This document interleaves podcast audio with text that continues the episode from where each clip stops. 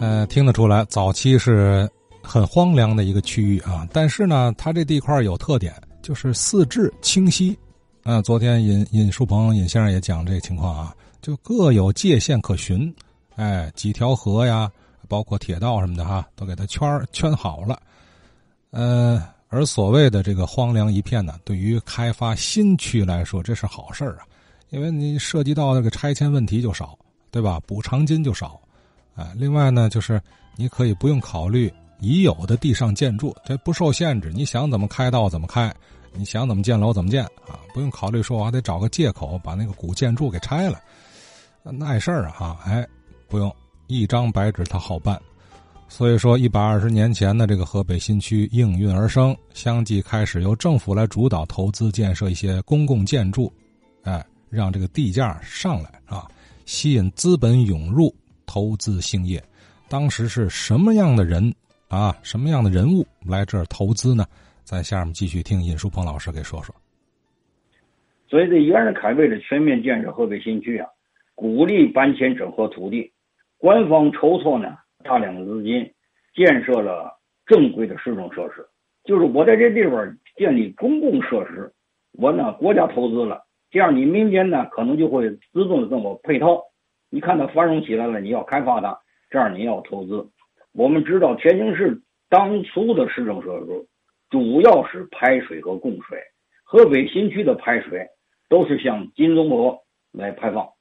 这个市政府的机关、新市的学校、工厂、商店，经过怎么样呢？北洋官员们的努力经营，河北新区呢有了彻底的改观。从一九零九年，当时的日本的。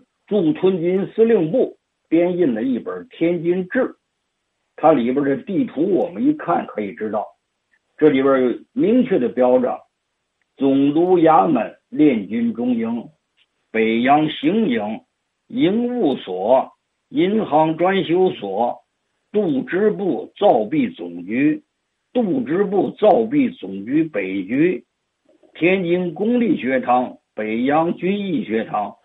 北洋高等女学堂、天津女师范学堂、天津公立女学堂、北洋科技学堂、北高等工业学堂、石溪工厂、北洋铁工厂、劝业会场、劝业会场里还包括了劝工陈列所、直隶学务所等许多公共设施。所以，在这地图上明显的标注这些个地址。都在河北新区，这个原来的低洼的坑塘变成了颇具规模的城区，地价呢就随之引来涨价。这时候的北洋官僚们看准了机会，就纷纷的投资。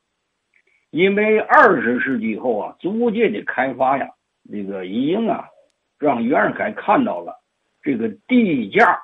是随着你的开发规模和开发水平而上涨的，所以呢，这时候的天津市，除去租界、老城乡，再加上河北新区这三个区域连成了一块儿，使天津市的核心区的面积达到了十六点五平方公里。所以，天津市的河北新区啊，为天津城市的现代化呢，迈出了坚实的一步。这个因为新区的。规划科学，又是一个这个横平竖直、道路畅通、新的社会景观，可不是那个呃顺着河呀、平行啊那些个弯弯曲曲的村庄形成的自然生态。所以呢，这个很多官员呢，凭着他们的政治优势，判断出该地区的地价必然飙升，于是纷纷提前购买土地建设开发。这里边最有远见的就是理财能手卢木斋，他率先呢将总督衙门以东、大经路以北的地段，就是现在的河北区二马路、原纬路、黄纬路之间的大片土地，建立起房子，有平房、有楼、有楼房，成片的房子来出租，而且建设了自己的住宅和学校，像木斋小学呀、木斋幼儿园都在这儿。啊，这个李纯在大经路以北、黄纬路东侧的三马一路一带，购得大片的土地，建设了包括自己的住宅，就现在河北区档案馆所在的地方就是他的住宅。他的南边，他也买了大片的土地，建立了房产。冯国璋呢，在河北四马路购地建设了成片的院落，这个叫石经村。大经路最北端靠近咸河一带，也是一些北洋军政要员投资的热门地带。在陈文路北端有蔡成勋建的蔡家花园，就是后来的第一铁丝厂，就现在的天津美术学院的也归美术学院所有了。坐落在天津河北区五马路的曹家花园，原是孙家花园，为清末买办军火商人孙中英所建造，规模宏大。院内有人工湖，后被操控买下了。一九二一年时候呢，天津铁路局局长任玉林在东南起陈伟路，西北至五马路购地建丰厚里这么一个一大片的房屋，有纵横相交的里巷三条。建房同时还建了座花园式的私邸，他这个小私人花园就是被拆迁前的天津市优待厂的。所在地，丰厚里东侧的建筑院落属于高档住宅区，房屋高大，全部是连排独立的青砖院落，门口、胡同口均有拱形的水泥线装饰。有二百五十米长的院子里边，这样的院子一共有四个院子，逐渐每个院子的布局非常繁华。房屋的建筑风格呢，都是中西合璧式的，气派大方。中西合璧式的这个西方建筑讲究采光通风，这就把我们中式建筑的一些个缺点人家给克服了。大院的两旁是西式门柱，房上下面是中国传统的红旗的木廊柱，又把我们中国传统文化又展现了一下。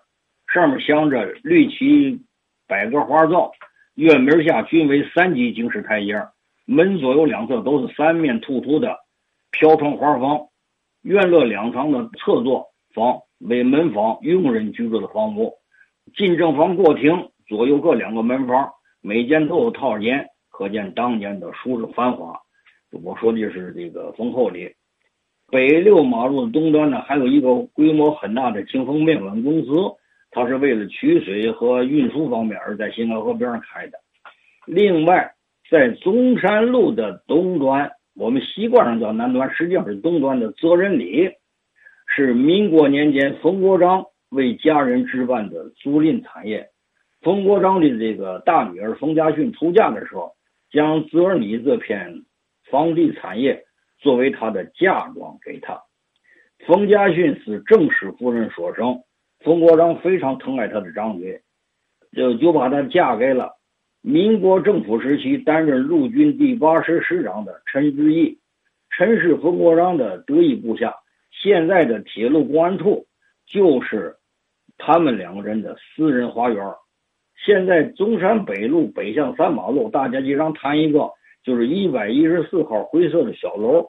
这个小楼，呃，为了这个小楼啊，因为我在八十年代为中山路街写字的时候，我专门进行过调查。我也到里边拍过照片，这个小楼很讲究的，它的临街呢有它的汽车房。这个小楼是谁的呢？是这个河北宣化铁矿发电厂总工程师院性工程师的私宅，所以他的门额上有有两个字叫院宅。文化大革命期间被洋灰涂抹了，现在人们还没有凿开，实际上是院宅，就是草头那个院啊，院宅。它始建于上世纪二三十年代，院内的主楼为两层带地下室的中西合璧式建筑，是砖石结构，过梁均为石材，门外部分外槽为混凝土花式，顶部欧式风格，设有凉台。外院的墙体厚重高大，门口狭长，体现出住宅的私密性。它的门口很很狭窄，不让你看里边。院门西侧呢有汽车库。一九四九年后呢。铁道部的原部长刘建章在这住过，整条的苏北路两侧呢，全为铁路的房产，就是昨天苏尚福先生讲的那个铁路，什么呃一宿舍、二宿舍、三宿舍，一直到八宿舍里那那个地方的苏北路所集中的房产，住着呢京浦京奉铁路局的高级职员。原来的铁道部第三设计院幼儿园的原址为西式的两层半建筑，皆为通体玻璃门窗。这个日本侵华时期呢，从北站到苏五路及昆仑路南端建有成片的日本式的平房单房，各家都有取暖用的小锅炉，高级职员们住的铁路。此外，电话局、电报局无线电台和一些工厂也建在此，使河北新区成为居住密度不大、功能齐全的一个新社区。这是我从这个全局上或者是概况上给大家介绍一下。我希望我们的话友呢。能够为我的这种抛砖引玉吧，做点大量的补充，咱们来重新回忆我们天津市的美好和天津市的底气。呃，这个框架出来了，然后就填空了啊，填点位了。呃，请大家来积极参与节目是吧？一百二十年的中山路，啊，双甲子的河北区。呃，应该好好的呀，跟《话说天津卫》节目合作呀。嘿嘿，从文化的角度啊，从乡情的角度，从历史的角度，深度的去谈谈河北的故事，甚至有可能的话，可以复刻一些人文景观，对吧？你这不都提这个什么打造场景是吧？打造什么场景呢？费劲想，想来想去也不不一定怎么样，还不如复刻著名的啊那些已经消失的人文景观，著名的景观。最近呢，有依据吗？复刻有。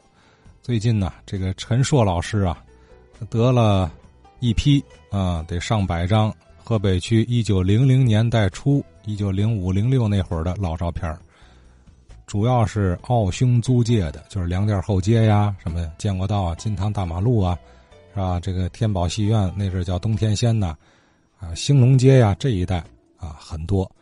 一百二十年前的建筑、街道、胡同，高清可见的，哎呀，漂亮至极，还只能这么说，漂亮至极！